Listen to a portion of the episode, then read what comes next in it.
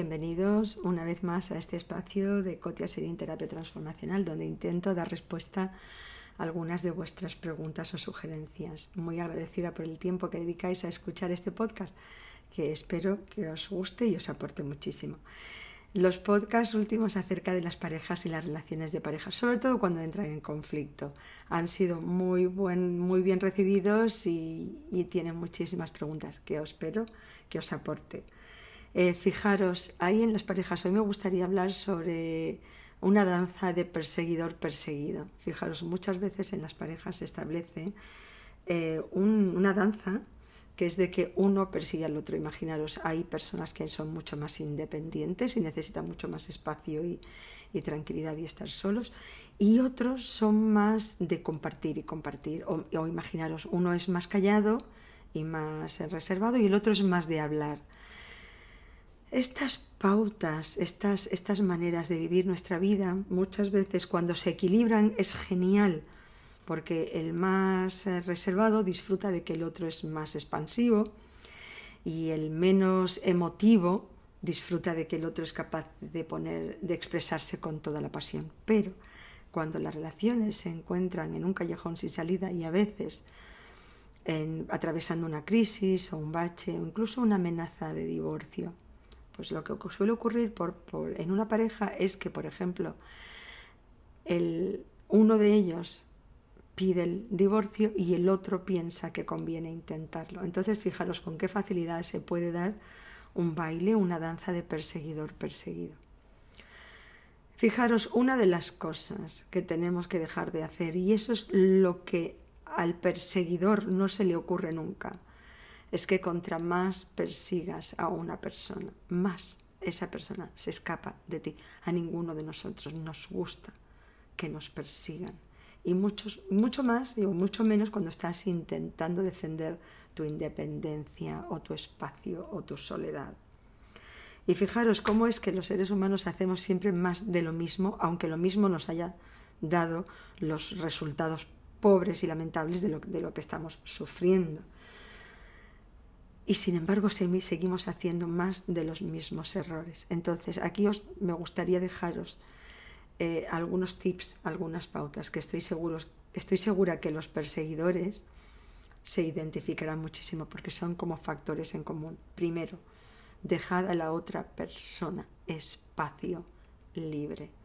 Si esa persona necesita independencia, no persigáis más porque si no lo único que hacéis es como una persona cuando ya ha comido demasiado, que está satisfecho, incluso que está muy lleno, que ya no puede ver comida, no tiene hambre, y vosotros intentáis presionarle más para que coma más. Eso es lo único que hace que se empache de esa comida. Haced lo contrario, aunque sea muy difícil, lo sé, porque al perseguidor lo que le sale naturalmente es perseguir, lo sé, pero en eso tenemos que ser racionales y no funcionar desde la visceralidad. El perseguir no te ha dado buen resultado porque no te ha llevado a donde querías. Entonces tienes que cambiar la pauta aunque sea en contra de tu naturaleza. Primero, deja de llamar por teléfono. ¿Os habéis dado cuenta que los perseguidores, entre comillas, llaman y llaman muchas veces? Y el perseguido se siente cada vez más acosado. Entonces, aunque tengáis que hacer un esfuerzo contra natura, vais a dejar de llamar. Permitid que el otro empiece a echar de menos vuestras llamadas y que no, no que cada vez que ve vuestro nombre en el teléfono dice no, no, no, no puede ser, porque se siente hasta acosado y es normal. Dejad de decirle a la persona que reconsidere la situación, piénsalo otra vez, estoy segura que no lo has pensado, estoy seguro que no lo has que no le has dedicado el tiempo. Dejad espacio a la persona cuando alguien os dice, "Déjame espacio." Haced caso. Dejad espacio. Yo sé que es muy difícil porque porque es lo contrario de lo que le sale al perseguidor, pero necesita ese espacio, entonces haced caso. No pidáis más conversaciones. Vamos a hablar tenemos que hablar, debemos hablar. El otro no quiere hablar, por eso te está diciendo que le dejes su espacio. Entonces, no le persigas más, permite su independencia. Deja de comprar regalos, flores, libros, corbatas, colonias, etc. No regales más. Fijaros todo el tiempo, y no lo diré nunca lo bastante. La persona que todo el tiempo va dando, va dando y va regalando y va regalando de una manera desproporcionada. Y digo desproporcionada cuando el otro no lo quiere o no lo valora. Es una manera de decir mi amor no vale nada y soy capaz de pagar para que alguien me quiera. Soy capaz de comprar el cariño. ¿Os habéis dado cuenta de esos niños que todo el tiempo dice te regalo mis juguetes con tal de que juegues conmigo? No hagas eso. Es menospreciar, es infravalorar tu vida, tu energía, tu personalidad, todo tu ser. Eso es decir, mi vida sin ti no vale nada. Y eso está muy bonito para las canciones porque le da un toque trágico, pero no para tu vida. No puede ser que tu vida sin otra persona no valga nada porque entonces quiere decir que lo único que vale es la otra persona o que la relación con la otra persona es, lo que le da valor a tu vida. Eso no puede ser y no es verdad. Tu vida vale, tiene un valor intrínseco, pero hace falta que su dueño lo sepa y lo ponga en valor. Entonces puedes decir mi vida vale mucho, contigo estoy mejor, pero eso no quiere decir que mi vida sin ti no vale nada. Ya os digo, no repitáis esa frase, vamos, yo la quitaría hasta de las canciones. Lo que os digo y lo repito, no compréis regalos, no compréis regalos. Deja de espiar a la otra persona. Los perseguidores van tiempo buscando a la otra persona en Facebook, en Instagram. Eh, mm, van preguntando a los amigos, van viendo si ha, si ha, si ha puesto fotos, si ha subido fotos.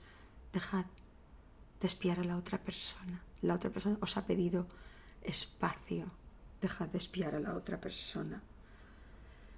Deja de seguirle. Si es, que vivís juntos o trabajáis juntos, deja de perseguir. ¿Os habéis dado cuenta cómo el perseguidor, en cuanto la otra persona entra por la puerta, esté donde esté, y qué tal, y qué tal estás, y cómo estás, y qué has hecho, y a dónde has ido, y dónde vas, y dónde vienes, con quién has estado? Esa persona os está diciendo que quiere su espacio. Si todavía piensas que puedes salvar esta relación, hazle caso, dale su espacio, te lo está pidiendo, por favor. Lo que has hecho hasta ahora no te ha dado resultado, intenta hacer otra cosa, a lo mejor puede ser que esto sí te dé resultado.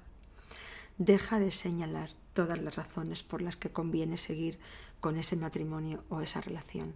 El perseguidor se la pasa recordando recordando, entonando la lista de, ya sabes, y nuestra familia, y lo importante que es nuestra relación y todo lo importante, y nuestros hijos, si es que hay hijos en medio. Y no hace falta que se lo digas. El otro, estoy segura que ya lo sabe.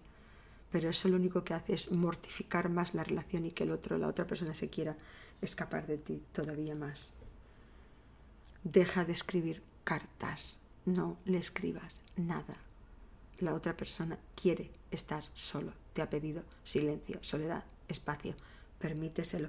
Yo sé que es muy difícil y además os voy a decir otra cosa. Muchas veces la persona hace el intento de esto, pasa por todo esto, me dice Coti, no le he llamado, me estoy aguantando los WhatsApp, no le he contestado, no le he dicho nada, contesto con un sí puede ser de la manera más civilizada posible.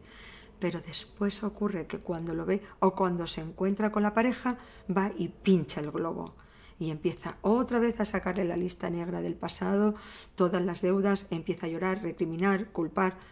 Eso no sirve. Eso no sirve. Tenemos que aprender a dirigir nuestra mente a lo positivo. Si alguien nos pide espacio, dale ese espacio. Y en el siguiente podcast me gustaría enseñaros algo que se llama un giro de 180 grados. Convertirte o sea, cambiar totalmente tu actitud, cambiar tu actitud en 180 grados, por una sencilla razón. Si lo que has hecho hasta ahora no te ha dado resultado, intenta otra estrategia. Espero que os haya gustado, si es así, espero vuestro like, por supuesto vuestros comentarios, Cotia en Terapia Transformacional.